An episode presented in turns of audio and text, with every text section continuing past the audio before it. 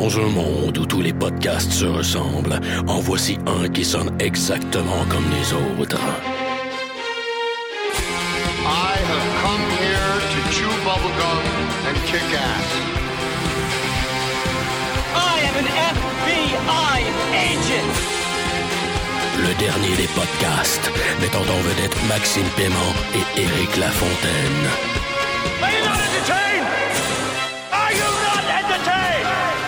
Yippee-ki-yay, motherfucker.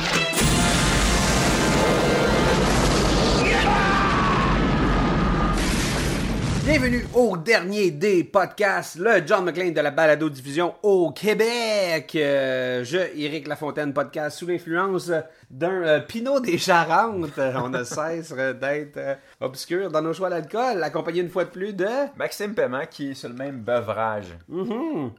Qu'est-ce que ça goûte, Max? On est un podcast, on, euh, on prend 5 secondes pour parler de qu'est-ce qu'on boit. Hum, Ça goûte. euh, C'est comme le Saint-Raphaël, mais un petit peu plus agrumé, non? ouais. Nos copains français euh, pourraient peut-être nous. euh, de l'interweb pourraient peut-être nous, nous donner une charte puis un vocabulaire plus précis. Là. Mais ça goûte l'alcool, le petit vin sucré. Fait qu'on est bien content.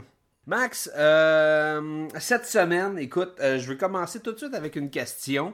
Euh, Qu'est-ce que ça fait quand tu prends The Matrix, Gattaca, Escape from LA, Demolition Man puis 1984 ensemble? Ça fait équilibrium, ça fait. Ça, ça crée un équilibre. Peut-être! Cette semaine, on fait Equilibrium, un film culte. C'est un film culte pour, euh, pour toi, euh, Equilibrium? Je pense que c'est devenu un film culte pour bien du monde. En tout cas, c'est un film culte pour moi. Comment t'as découvert ce film-là, toi, Eric? Euh, moi, il y, a un y a un de mes chums qui m'a dit Hey, Gun Kata. C'est tout. T'es parti au club vidéo. Pardon? Un art martial avec des guns? Puis là, il y avait un nuage de fumée, puis moi qui courais au loin avec ma carte du euh, multividéo. Moi, c'est le genre de film que, à l'époque, je traînais encore dans les clubs vidéo quand j'avais rien à crisser, genre. Ouais.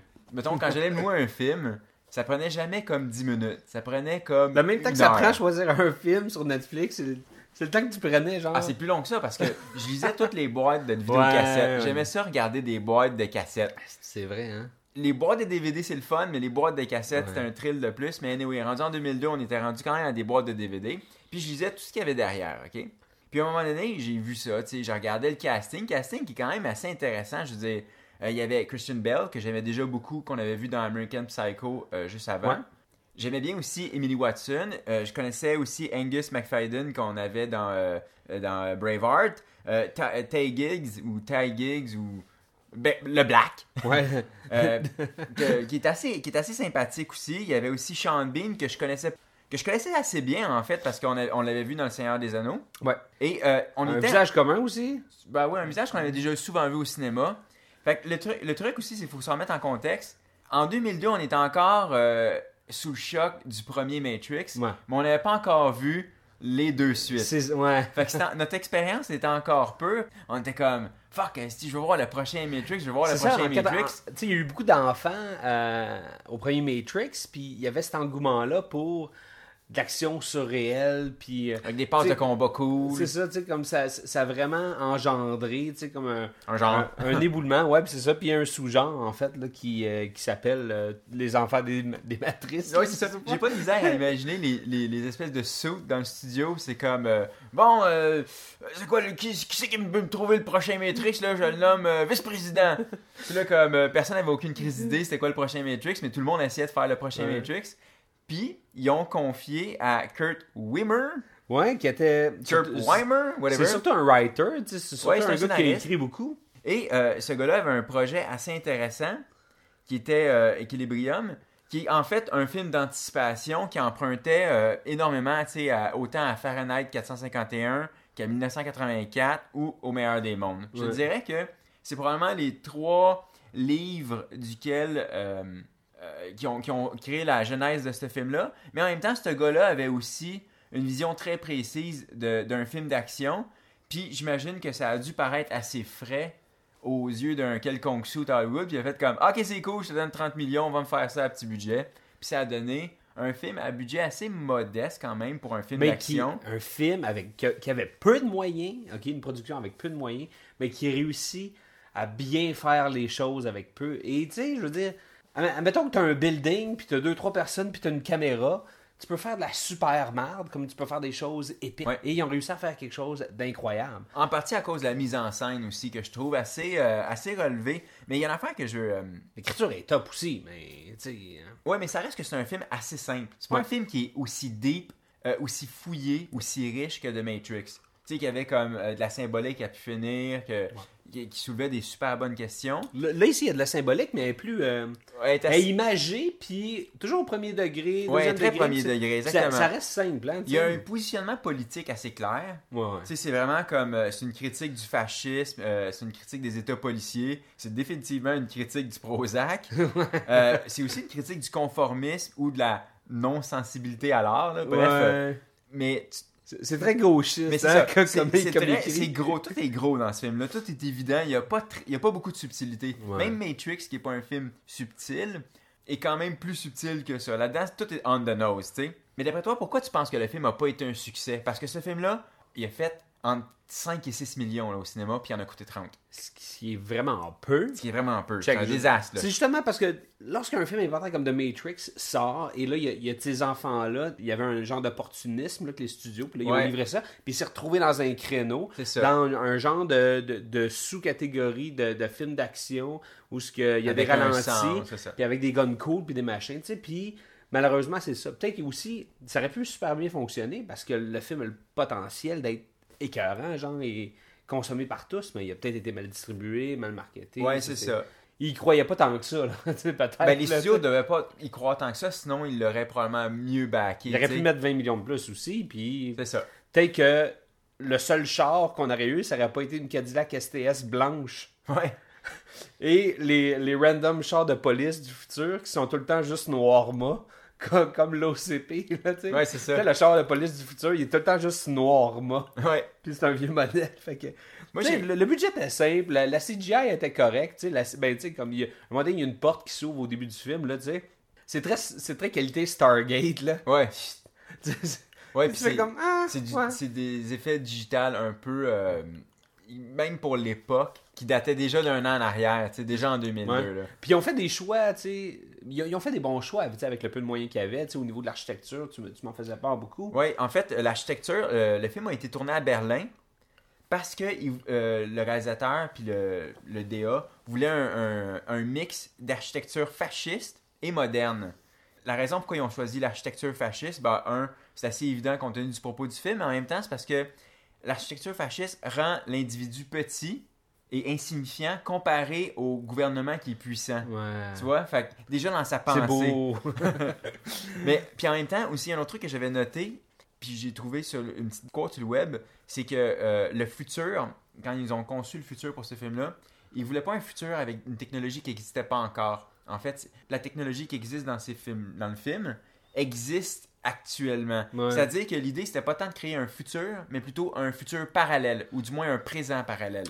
Ouais, c'est ça. Ben, on- ce qui explique au début du film, c'est qu'il y a eu la Troisième Guerre mondiale, puis là, le- le- la race humaine ne pouvait pas, ne pouvait pas survivre. tu sais. Fait que là, ils ont été obligés d'assimiler tout le monde dans un état sans émotion. Puis là, il y a comme la police des émotions, blablabla. Puis, oui, je le pardonne, ça, que qu'ils utilisent des guns italiens, genre des Beretta, tu sais, puis que ce soit des vieux modèles de chars. Tu sais, c'est comme, il y a eu un genre de... Il y a des gramophones. Ouais. il y a qui, notent tout, au lieu dans un ordinateur, qui notent tout sur des grands livres. Ouais, c'est ça. Il y, a- il y a- il y avait un petit côté un petit peu, euh, je dirais, euh, fantaisiste. Tu sais, là, c'était. Je pense qu'en termes de DA puis de look and feel, le film était beaucoup inspiré de films comme, mettons, le film de 1984 Ouais. Ou sinon, euh, même euh, Brésil, d'une Ouais, certaine façon. Ben oui. C'est-à-dire avec des avec des, des iconèmes assez forts. Comme quand ils nous montrent les, les antres ou les caches où il y a de l'art, l'art, c'est. C'est un tableau comme la Joconde. Parce qu'on va être sûr, le cinéaste va être sûr que tout le monde comprenne que, oh mon Dieu, ils vont détruire la Joconde. Sais, faut qu'on comprenne le poids, le poids de la décision de brûler la Joconde. tu sais. Tu commences comme ça aussi. Tu commences le film avec C'est ça. Donc, c'est- tu mets la barre assez haute. Après ça, quand tu trouves le petit gramophone, si le gramophone vient à péter ou le snow, le snow globe, Ouais, mais- les, les enjeux sont un peu moins hauts. Tu sais, s'il détruit tout, genre comme euh, le vieux macramé, puis euh, les napperons, les dentelles, puis euh, les, Les- gramophones, puis les Les chandails Walkman. Nachu, là. Les, ouais, les Walkman jaunes, puis ton, ton t-shirt de Fido Dido. Tu sais, pourquoi ils ont besoin de, de vérifier, genre, comme c'est la Joconde? L'authenticité, Tu ouais. y ils ont- ils ont-tu parlé à quelqu'un? C'est comme, ah oui, euh, il y a des, Léna- des Leonardo da Vinci, là, au troisième étage, il y a une cache, là, Mais c'est drôle que tu Y dises ça. un sous-story à ça? C'est drôle que tu dises qu'ils ont, euh, vérifié Parce qu'ils en ont un expert. la véracité de la Joconde. Il y avait, y un petit scanner Mhm. et tout. Parce que techniquement, si l'art était interdit, toute représentation de la Joconde, Ouais. même les, les représentations euh, sur des t-shirts ou euh, dans un petit cadre euh, tu sais, euh, laminé, Ouais. même ça serait détruit techniquement. Fait ils sont supposés n'avoir rien à crisser si c'est la vraie ou pas. Il faut la détruire. tu sais. Il faut Ouais. détruire toute Ben, l'art. c'est- ça m'amène à, à quelque chose, c'est que sont, sont supposés d'être. euh, tu sais, ça, ça dit comme The disease is human emotion. Et il n'est pas supposé d'avoir aucune émotion nulle part. tu sais. Toutefois, le jeu des personnages, je ne parlerai pas du acting, mais les choix des personnages, ce qu'ils font eux-mêmes comme action, c'est imprégné d'émotions. tu Oui. sais. Tu sais, il y en a un qui va être carriériste, il y en a un qui, euh, qui, Ben, qui se Brent- fâche. Brent, comme euh, le, le Black, Ouais. Lui, à un moment donné, il y a une scène où, dans l'espace de une scène, il est à la fois, il démontre clairement qu'il est hautement carriériste, donc il a l'envie et tout ça, mais en même temps, il est super indigné par l'injustice qui lui est commise quand il pense pendant un instant que c'est lui le, le, le, le clerc qui aurait trahi Ouais. l'ordre. Fait que c'est ça. Ça, Mais- ça, faut que tu le pardonnes. Puis, Ouais, puis je finis par le pardonner. Toi, tu l'as-tu pardonné? Ben, ouais, juste, ouais, euh, oui, j'y passe par-dessus, puis de toute façon, le point est marqué dans le film où ce que Father, celui qui est derrière le Father, qui est Dupont, là, qui est Angus McFadden, euh, lui, c'est évident à la fin que il s'était toujours réservé le droit de ressentir de l'émotion. Puis c'est même, c'est pas un jeu subtil, mais tout le long de, de- de- de- du film, à chaque fois que tu vois Dupont, tu vois souvent des débordements d'émotions, comme à un moment donné, euh, quand il est en train d'interroger euh, Preston, il saute une coche, là, tu sais. Sur la Si- table, sur la ouais, c'est drogue, t'es comme, hey my god, t'as pas pris ton prosium un matin, là. Ouais.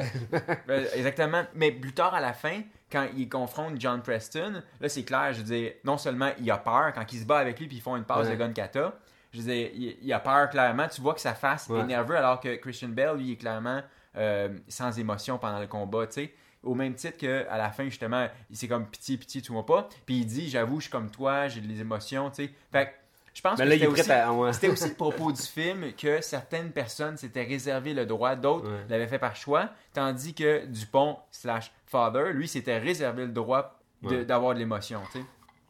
Euh, beaucoup à parler de ce film-là. Au niveau du. euh, On commence par la ville, Li- Libria. Ouais, fait, il l'appelle Libria, ça, je, je- je trouve ça bien. Tu sais, toute la, la culture, tu sais, aseptisée. Oui, euh, tout est fait là-dedans pour être dol. Tout le monde Ouais. est habillé comme en fait, Mao. la, la dra- ouais, il y a des cols Mao, il y a pas.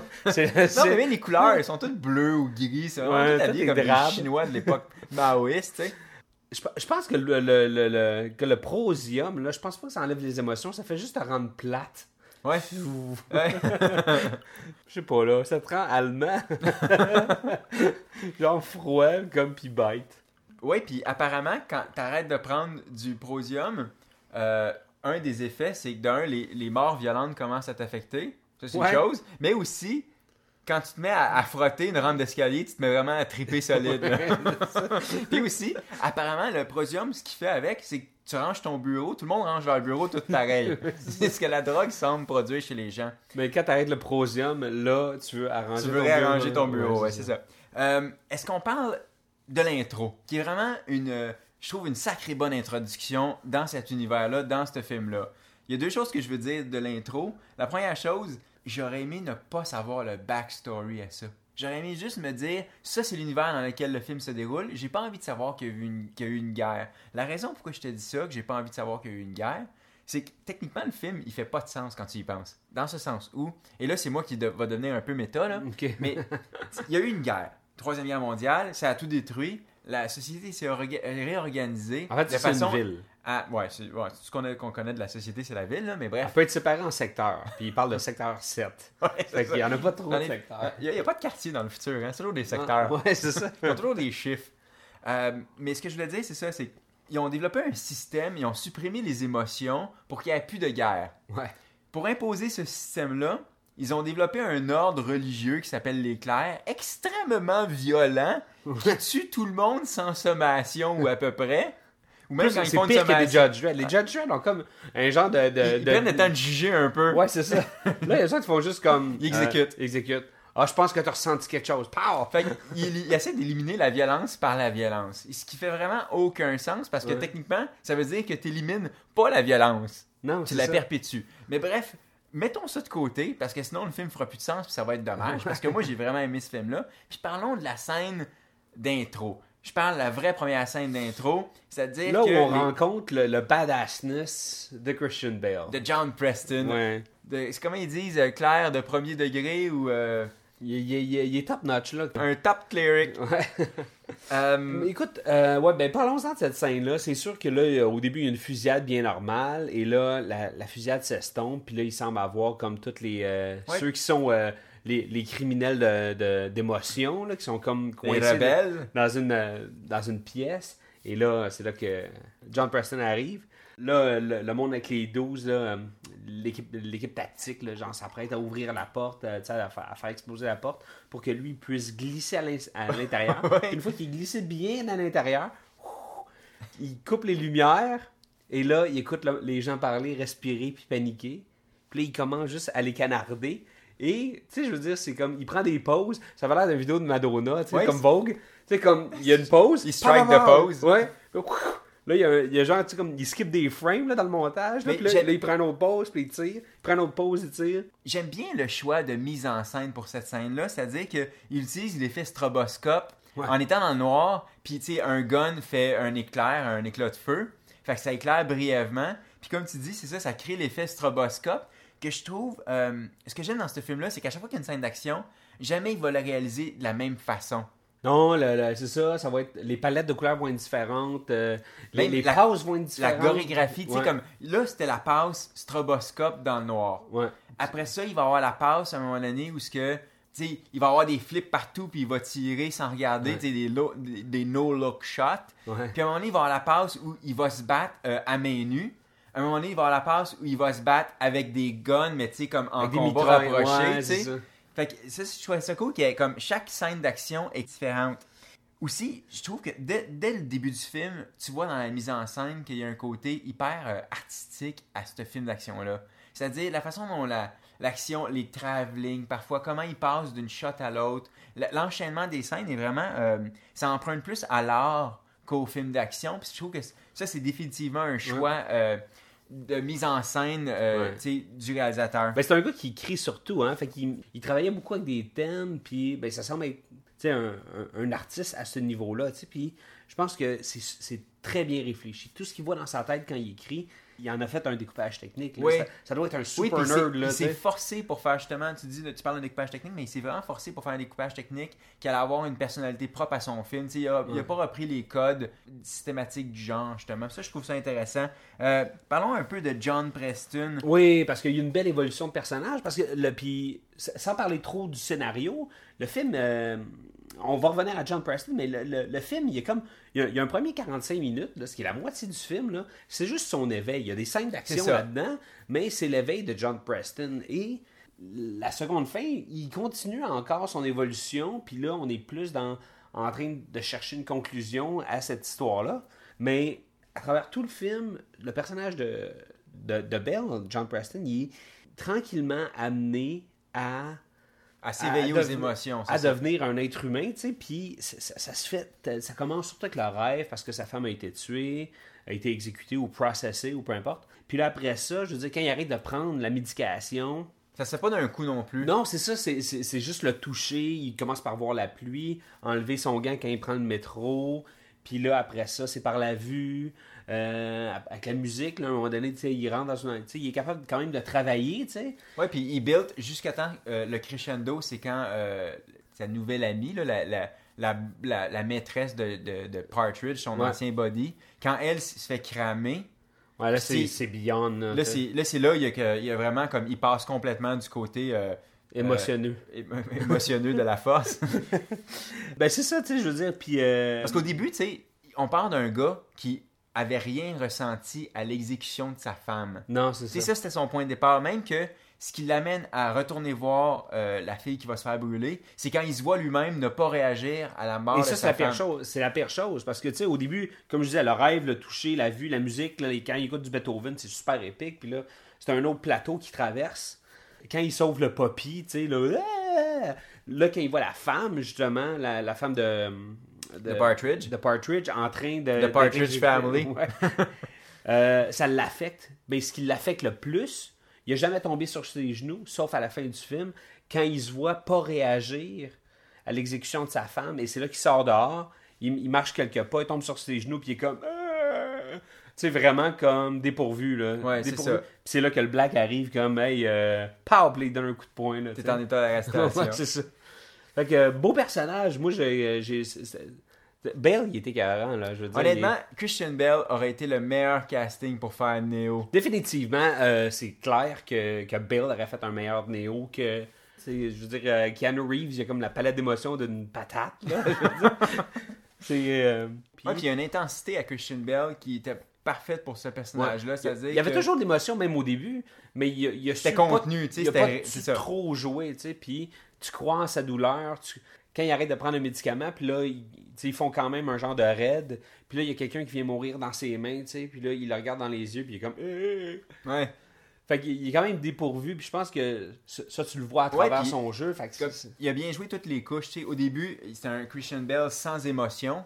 Après ça, comme tu dis, il commence à réagir à certains stigmates, tu sais, Ouais. puis euh, à certains stimuli. Puis à la fin, je veux dire, il, il flanche complètement. Puis puis il y a une autre scène que je veux... euh, je- je- on, on va sauter tout de suite dans, dans le temps à, la scène finale du film. Mais tu sais, quand il se fait interroger au polygraphe, Mhm. là, vraiment, il est pris au dépourvu. Puis comme, tu vois que tout lui échappe, tu sais. Mhm. Lui qui pensait avoir déjoué...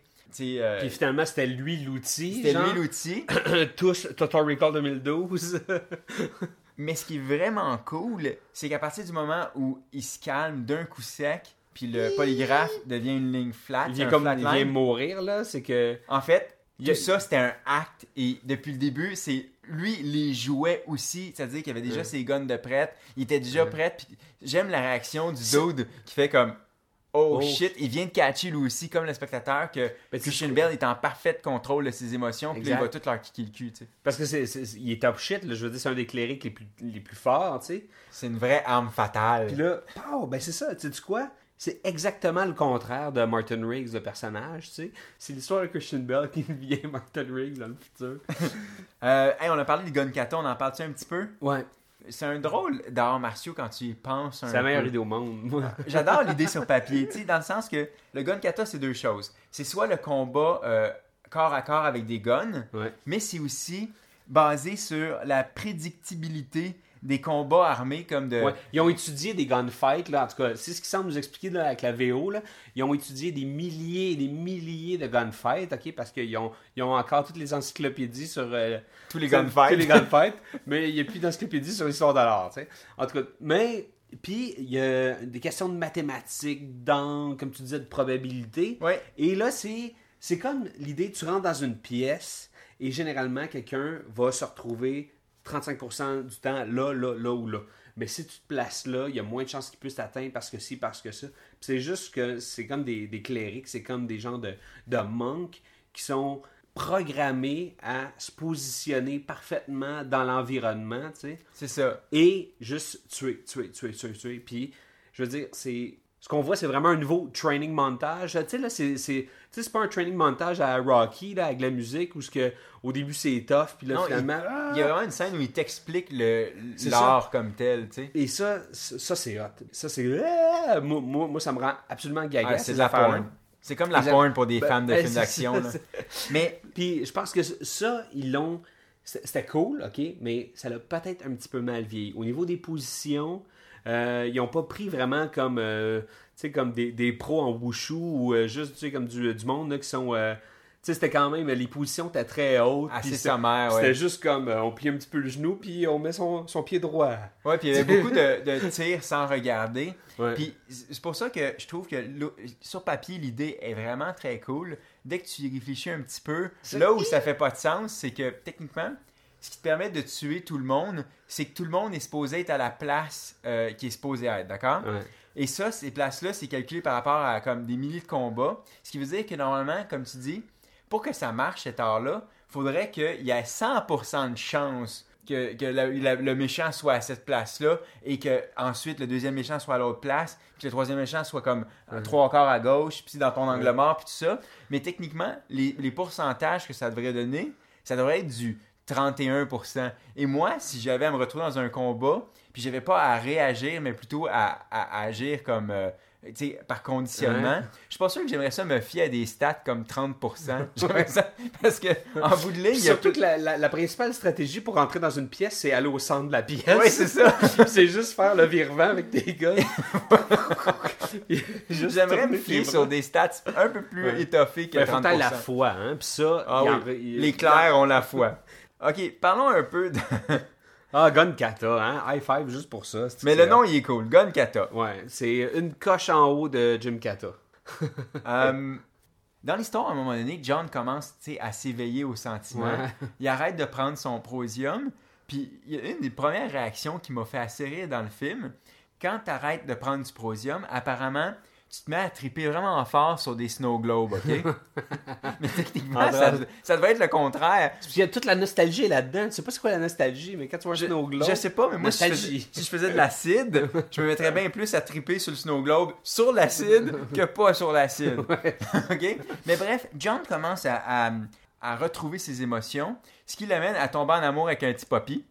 Ouais. Et le petit poppy nous amène, euh, l'amène, euh, nous amène à une excellente scène d'action qui est euh, le moment donné où ce qui se fait intercepter dans la, la zone interdite ou je sais pas quoi, le secteur X. Là. Et euh, là, il y a comme des petits policiers en casque de moto, parce que tout le monde a des casques de moto là-dedans, Ouais. même quand t'es pas moteur. des camions anti-émeute aussi, là, Ouais. prêts à pitcher Avec de l'eau, là. Ouais. Ou, Ou du, du prosium. c'est ma théorie. Les gros trucks jettent du prosium sur, euh, sur tout le monde. Mais je me Arroser le monde au prosium, c'est hot. Là. Mais je me souviens que j'avais bien aimé cette scène-là. Un- La scène de combat ou la scène avec le Poppy Je- Juste avant qu'on arrive à la scène de combat, là, post-Poppy, parlons pré et euh, pendant Poppy. Vu qu'arrêter le prosium aussi, ça a éveillé ses émotions. Ça a-tu éveillé sa stupidité? Parce que il y a comme le pire plan au monde avec le chien. Yes. Il veut sauver le chien. Yes. Là, il le ramène au chenil, ou peu importe, là, ou à côté genre, du terrain de tennis. Puis, ah ouais, attends. Puis il reste là. Puis là, là, là, il commence à s'amouracher du Poppy. Ben, je vais te remettre dans le, dans le coffre de la Cadillac, tu sais. Puis là, il met son coat avec Au lieu de ses... prendre son gun, c'est- tirer à côté du poppy pour faire peur au poppy, tu sais. Il aurait pu, tu sais, ou je sais... Mais bref, Ah. là, le- le- les, les- les méchants arrivent en noir. Ouais. Et là, euh, John les avertit à triple reprise. de- Checkez pas dans le coffre. de Et, et eux décident de checker dans le coffre pareil, puis ça met John en tabarnak. Puis il y a une affaire, malgré que les clairs n'ont pas d'émotion, quand ils sont en tabarnak, ils font bien du dommage. Oui. Et là, John, euh, j'aime bien cette passe de combat-là parce qu'il y a, une- il y a la, première passe où il flippe les guns. Ouais. Ok. Ben, ça commence comme ça. Il, il est comme coincé entre deux genres de, gros- de gros gardes avec des 12. Ouais. Puis... Là, il donne des tapes, puis il reflippe contre eux, puis il leur shoot dans le casque. Après ça, il prend ses guns qui apparaissent comme dans ses manches. Ouais. Là, il court sur la moto, puis il fait une espèce de petit euh, front flip en tirant, tu sais, euh, De chaque côté. side- des side shots d'un, casque de moto. Parce que tu sais, toujours des casques de moto dans, dans ce film-là, je sais pas si tu as remarqué. Euh, Ben, c'est de la bonne protection, là, sauf contre les balles puis les crosses, là. Puis l'autre plan que j'aimais bien, c'est quand il, il, euh, il a fait son flip, puis il tombe au milieu des adversaires, t'as une espèce de plan top shot où il se met à tout buter. Ouais. Tout le monde, tu sais, plein de poussière qui revole. J'aimais bien cette shot-là. Vraiment Ils l'ont bonne, utilisé quelques fois, mais c'est ça, ça paye off tout le temps, ouais, une bonne passe de, de mise en scène, un- un- vraiment un, un- un plan bien construit. Puis pour donner de la- Encore là, c'est on... là, c'est là qu'on le voit souvent, là, où il coupe des frames. là. Il accélère, Ouais. mais il coupe aussi des frames. Fait que t'as l'impression que c'est plus saccadé. plus- Ouais, un peu comme. les- En fait, c'est un effet qui avait été inventé dans. Parce que je sais pas si ça a été inventé pour Saving Private Ryan, mais ça a été euh, popularisé dans Saving Private Ryan par, euh, par Spielberg. Mais euh, bien exécuté, c'est le fun de, de- de- de justement, je veux dire, c'est. C'est pas une caméra qui bouge énormément, hein, tu sais. On voit bien l'action, tout est bien présenté, puis ça bouge beaucoup dans le cadre. Ouais, Mais c'est le di- cadre, c'est dynamique. il, est, il il est comme, il est serein. Le Ça cadre est serein, mais le montage est dynamique. Ouais, non, c'est ça. Effectivement, ça, ça jure par rapport aux films d'action qu'on a vus dans les dernières années.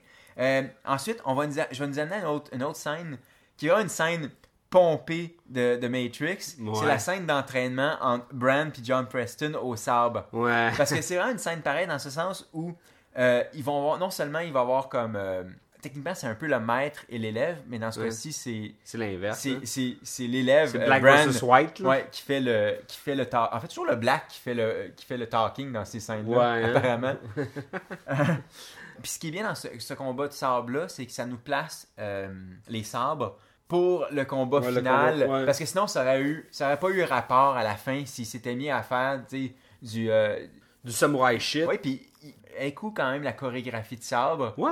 Puis, puis ça finit comme coquin, là, où ce que, ah, ben moi j'ai la lame à ton ouais. cou. Ah, moi j'ai euh, la lame sur ta queue, genre. Donc, Ouais, euh, comme dans tous les films de, de, de lame. Je pense, Ouais. que, je pense que c'est une règle dans le film d'action. S'il y a un combat d'épée, ou même, euh, même en gun, s'il y en a un qui a le dessus, Ouais. faut toujours que l'autre ait comme par en dessous le dessus, puis généralement ça vise les couilles. ouais. Gun au cœur, il a rien là. Gun à la tête. Ouh, gun sur le, le Les pénis. bases. Ouh, là, c'est sûr que c'est toi C'est sûr que tu m'as eu, c'est ça. Euh, même si les deux seraient morts, celui qui pointe le pénis apparemment remporte toujours la mise. Ouais, non, c'est clair. Euh, Fait que ça, c'était drôle. Justement, ça nous amenait à la scène où les rebelles, euh, genre, s'évadent. À l'aide de John Preston. Et euh, c'est euh, quand même efficace. On se retrouve à la fin de cette scène-là encore dans, dans, dans une salle fermée. Un environnement clos. Parce ouais. que on dirait que le gun kata, ça marche pas dans un champ. C'est important. Les murs, il faut des murs des plafonds. Fait que, euh, elle était pas pire cette scène-là finalement. Et ben, elle se termine par l'exécution, euh, tu sais, comme des, Des- des rebelles, pauvres hein. à la fin. Mais, mais toute cette évasion-là était quand même solide, tu sais. Puis il y a un autre truc qui est particulier dans ce- cette, euh, cette scène d'action-là. Euh, tu sais, quand je te disais qu'il y avait chaque scène d'action était chorégraphiée différemment, dans ce cas-ci, c'est la scène où ce que euh, John Preston sort ses pins au bout de ses crosses, puis au lieu de se battre euh, à coups de gun, se bat ben, à coups de gun avec les crosses des guns, puis euh, il tape encore dans des cases de moto. Ouais, c'est assez hot aussi. Mais c'est peut-être pour ça les pins, c'est pour péter les vitres des cases de moto. Ouais. Mais à un moment donné, il casse un, un bras, là, genre à la Steven Seagal. Et très rapidement, il y a comme un genre de un genre de, vaporisement. de sang. Il y a de la poussière de sang qui sort du bras. Puis c'est comme ouh, pas too much. C'était pas comme sais ou euh, de l'espèce de truc euh, hyper pression là à la Tarantino. Non, c'est ça. Fait que euh, non, mais j'ai j'ai aimé ça. Celle-là c'était correct, mais euh, pour moi la, la- la scène finale est, est top. Mais juste avant la scène finale, tout ce qui, ben en tout cas, est, est comme séparé là. C'est comme Comme des tableaux. C'est comme Gain of Death là. C'est Ouais. ça. Il y a comme il y a des levels. fait que de quel levels tu veux qu'on parle? Commençons par la première scène de fusillade où ce que, il arrive, il drop, il drop des charges, des chargeurs de, Oui. de guns. Puis là, il commence à, à vider ses guns. Très en- Matrix 2, hein. Ouais. Puis là, il tire partout. tu sais, encore une fois, en gardant pas où ce qu'il tire. Puis ça tire beaucoup des clérics. Par définition, ça doit beaucoup tirer par, sur les côtés. Parce qu'ils sont toujours au centre de l'action. Et euh, fait que là, il tire tout le monde. Après ça, il penche ses guns. Il y a des recharges dans, Ouais. dans, les, dans les manches qui viennent recharger ses guns. Continue à tirer encore plus de méchants. Il fait du gun kata. Il ramasse les charges à terre. Continue encore à tirer, à faire Ouais. des tourniquettes, à tuer tout le Mais j'aime monde. ça parce que ce tableau-là, il, est- il est beige, tu sais, il est comme... Il, est- Là, il est habillé en blanc, là. Ouais, ouais, puis c'est- il est virginal, là, il est propre, puis il est là, il est le savior of mankind, là, tu sais, comme avec ses émotions. Il va venir sauver la race humaine. puis c'est là-dedans, je trouve, quand il est en blanc, qu'il fait le plus de pauses quand il tire. Mais Ouais. vraiment des pauses, euh, tu sais, euh, plus angulaires, si tu veux. Euh, et fait que là, ça, c'était le premier tableau. Le, Ouais, deuxième, appelons-le le tableau Relo- Reloaded, qui était vraiment... le deuxième tableau, là, il est dans l'espèce de grande salle du trône ou je sais pas quoi, tu sais, où ce que, Ouais. euh, du Là pont le- slash fa- father se cache. Et là, il y a comme plein de petits dudes maigrelets avec des sabres. Et là, euh, on lui avait Il déjà... laisse entourer super facilement, là, Encore une fois, Leclerc décide de se retrouver au centre de l'action. Ça, c'est là que l'action est... Ouais. il s'était fait désarmer, tu sais, il avait même amené son sabre, on lui avait enlevé. Là, ce qui est- j'aimais assez bien cette chorégraphie de sabre. Ouais. Tu sais, il ramasse le sabre de l'adversaire, il en tue en avant, il en tue en arrière, euh, il se tourne, il fait encore des tourniquettes, il tue tout le monde en faisant Il y a un des payoff, c'est vraiment... Un, c'est rapide, c'est efficace. J'aime ce genre de chorégraphie-là éclair un peu, tu sais. C'est ça, parce que tu fais comme ouh, impressionnant, tu sais. Puis on délaisse les guns pour y aller avec comme les blades. Et je veux dire, c'était. Encore un- une fois, pour renouveler. Il désarme le gars, mais il le fait de façon facile. Mais tu sais, tu veux dire, c'est c'est simple. Puis là, je pense que le côté mathématique de l'art est bien exécuté, tu sais. Ouais. Puis ça, c'était comme le, le- le- vraiment le tableau tough pour le, le final boss. qui était en fait, en fait le, pas le vrai vrai boss, mais le, le vrai tough boss, là. genre le Krang avant de payer Shredder. Là. Donc c'est le, combat à l'épée avec Brent, le Black, donc euh, Black versus White. Dans ce cas-ci, euh, Combat vraiment, vraiment impressionnant. Sérieux, moi j'ai trouvé ça cool. pourtant, il est hyper rapide. C'est un coup de lame. c'est un, deux, trois coups de lame, c'est fait. c'est- Il tranche de côté, l'autre côté, la face. Puis, tranquillement, c'est là que là, tu vois l'espèce de money shot, le, le payoff du, du coup de lame dans le visage. C'est comme le, le visage coupé, puis comme le. Tu sais, ce qui est comme arcade sourcilière, nez, joue, Glisse. bout de la mâchoire, fait comme glisser de la face pour tomber. Tu sais, c'est comme. Ouh, ok, nouveau genre de kill qu'on n'avait jamais vu. Au niveau du CGI, c'est. Ouais, C'était un peu bof. C'était plus le, le fact qui était comme. Ouais. euh, ouais. C'était pas honteux visuellement. Je pense qu'aujourd'hui, ça serait probablement mieux fait. Le concept lui-même était écœurant. Mais ça faisait la job, c'est Ouais. ça. Mais ce que j'aimais, le fait que ce combat-là soit encore plus rapide que lorsque John Preston a liquidé les 6-7 gars juste avant, Ouais. c'est qu'on avait, tu sais, quand on avait parlé de la, de la séquence d'entraînement, on les avait déjà vus se battre longtemps. On avait déjà vu Preston avoir le dessus sur Brand. Donc, techniquement, on avait compris que Preston était supérieur. On n'avait pas besoin de le revoir. Parce que vraiment, ça aurait été répétitif si on avait revu un combat de sabre qui aurait duré 10 C'est minutes. c'est un super bon choix de réalisation, puis euh, ça paye off. Et euh, assaut- ce qui nous amène à l'assaut final, le, le gun kata de proche, Ouais. euh, le close combat, Corps à corps. qui était réellement comme, euh, comme l'espèce de pantin de bois que Bruce Lee utilisait, là, comme pour le Wing Chun. Là. Ouais. Tu sais, là, l- l'espèce de bonhomme en bois avec trois, trois quatre branches, puis là, pac, pac, pac. Puis là, c'était un peu ça avec des guns, donc tout le temps des tirs au visage Ouais, qui, pour- sont, qui sont déplacés. tu bloques, tu tires, tu bloques, tu tires, Ouais. tu bloques, tu tires. Euh, moi, c'est une des raisons pourquoi ce film-là a autant marqué mon imaginaire. C'est à cause justement de cette fight-là ou du gun kata. C'est-à-dire que je trouvais ça original, l'idée de se battre avec un gun comme si c'était soit un couteau ou soit comme si c'était un coup de poing. Je veux dire, c'est un melting pot des cultures orientales, là, tu sais, là, qui ont, qui ont- puis les arts martiaux, tu sais. Apparemment, Ça existe pas pour vrai aussi. Apparemment, euh, j'avais déjà lu une fois que euh, ce genre de gun kata-là, c'est-à-dire du combat corps à corps avec des guns, il y a un art martial euh, coréen. No comme shit. ça- ouais, comme ça. C'est probablement, C'est hein. inspiré d'un art martial coréen qui a été développé assez récemment pour les troupes d'élite en Corée. Que je trouvais très cool. L'idée, l'idée effectivement, frappe l'imaginaire, tu sais. Ouais. Euh, mais, mais, mais dans ce film-là, c'était la première fois que je le voyais exécuter comme ça, puis je trouvais ça, moi, ça m'a vraiment frappé, tu sais. Mhm. Euh, sinon, quoi d'autre euh, qu'on peut parler du film? Il y a, moi, il y a un plan Le gun kata, on peut juste parler du gun kata, tant qu'à moi. Moi, je l'aime ce film-là. Ben oui, je veux dire, c'est...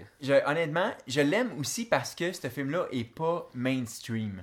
Non, il s'adresse pas à tout le monde, hein. Non, vraiment pas. Je suis content aussi qu'il a peut-être pas été si populaire que ça, finalement. Exactement. Puis une des raisons pourquoi il n'a pas été aussi très populaire, c'est qu'il n'a pas été très apprécié par la critique. Pour la simple bonne raison que, un, la première chose qu'ils avaient dit, c'était Ah, c'est un pastiche de, la ma- de Matrix, c'est un genre de sous-Matrix. Ce qui est vrai dans un sens, mais en même temps, ce film-là a aussi beaucoup d'originalité qui lui est propre. Mhm. On avait parlé du Gun Kata, mais tu sais, quand on parlait de. Que je te disais que ce film-là emprunte notamment à Fahrenheit 451, 1984, Le meilleur des mondes, c'est les raisons pourquoi ce film-là euh, était considéré comme étant pas si original. Mais moi, je vais te dire, j'ai lu ces trois livres-là, j'ai aimé ces trois livres-là, mais je peux te dire une chose, ça fait des films de dans tabarnak. Ouais. OK? Fait qu'il y ait du gun kata. Moi, ce que je trouvais cool, c'est que Kurt Weimer, comme moi, c'est un gars qui tripe sur les films d'anticipation, il tripe sur les livres d'anticipation. Il a trippé probablement sur Blade Runner, il garde ça en tête parce que je vais y Ouais. revenir dans pas longtemps. Et il s'est dit, comment je peux faire, moi, pour faire un film d'anticipation, mais qui serait crissement le fun à écouter, tu sais? Puis c'est là qu'il est arrivé avec le Gun Kata puis tout ce shebang-là. Puis honnêtement, je suis content qu'il l'ait fait parce que, même si des fois, j'aime ma science-fiction lent puis dol, d'autres fois, j'aime ma science-fiction aussi, euh, tu sais, comme Terminator. Genre, Avec je veux que ça bouge. c'est ça. Puis bien de l'action. Euh, tu sais, je dis que ce film-là, il a aussi emprunté légèrement à Blade Runner. Il y a une scène à un moment donné qui est un clin d'œil, euh, et dans ce cas-ci, wink wink, littéral à Blade Ouais, Runner. ouais. L'avant-dernier plan du film, c'est un gros, gros plan sur l'œil de John Preston, mais je disais plein écran. Puis à l'arrière, tu vois la ville commencer à exploser. Fait que t'as un œil en gros, gros plan, puis t'as des, des colonnes de flammes qui montent, qui est vraiment un, un callback direct Ouais. au premier plan qui ouvre le film Blade Runner. Puis là, maintenant, c'est John Preston qui retrouve son humanité, tu sais. More human than human. Voilà. Ah. Puis en parlant de More Human Than Human, ce qui m'amène à White Zombie, ce qui me fait penser à la tune The One qui joue dans Escape from LA. Le dernier plan du film, c'est la face du héros. Mais c'est vraiment genre un gros plan de sa face, puis pas au générique, tu sais. Ouais, avec un petit Ce smirk. qui est exactement la fin, OK, où ce que tu vois euh, Snake Plissken, genre Kurt Russell dans Escape from LA, en train de s'allumer une cigarette puis dire comme Welcome to the human race. Générique, puis là c'est la tune de White Zombie qui part, tu sais, je veux dire. On dirait que ce, ce film-là, il, est- il- il vient connecter, c'est un dénominateur commun de tout plein de choses. Ouais, là. c'est On ça. Il, en- qu'il- il emprunte à gauche, à droite. Puis il a donné aussi. C'est un il- film qui a beaucoup donné. Là. Ouais. Autant ce film-là, c'est un, c'est un, c'est un collage, puis il, emprunte, euh, c'est un remix Mhm. d'un paquet de thématiques connues de la, science-fiction puis de l'action. Euh, en même temps, justement, il a- ça a produit un, un- un film assez frais, puis vraiment Qui est euh, vrai, unique. J'ai rien vu C'est qui ça. se compare à ça. sais, beaucoup, là, là, je fais un parallèle à la musique, puis là, tu as utilisé le terme remix, mais ce film-là, oui, est un remix. Mais aujourd'hui, il y a des artistes qui sont capables travailler des samples de chansons, puis faire de ces chansons-là, des œuvres uniques, intègres, qui leur ressemblent. Puis ce film-là, c'est exactement ça. Fait que Max, euh, pour toi, ce film, est-ce que c'est un rapide coup de gun euh, au foie direct à la rate, ou euh, c'est un coup de crosse à, la tête? C'est- dis-moi pas les deux. Prends- on prend une décision, là, OK? moi, c'est je pile sur la carabine qui flippe en l'air, je la ramasse, puis je tire à la rate. ouais. Parce que Super scène, d'ailleurs, hein, même si c'est un film qui pourrait euh, s'intellectualiser, je trouve qu'il est tellement premier degré dans, ses, euh, dans sa, sa critique ou sa métaphore Ouais. que euh, j'en tire beaucoup plus de plaisir dans les passes d'action que je trouvais, tu sais, comme je disais, qui était original à chaque fois. Fait que pour moi, c'est vraiment un film de rat. C'est vraiment l'action qui me fait triper. Je, te dis de pas répondre les deux, je vais pas te répondre les deux. Puis je vais répondre également la rate. Ce film-là est un film de rate. Pour moi, si je décide de, de réécouter euh, Equilibrium, je vais l'écouter parce que je veux voir du Gun Kata. Puis un, peu pour les mêmes raisons que tu apportais, ce film-là, c'est sûr qu'il y, a- il un bon fond, puis sa fondation, ses bases sont solides, c'est bien écrit, et tout se situe bien, mais c'est pas assez pour genre faire bander ton brain.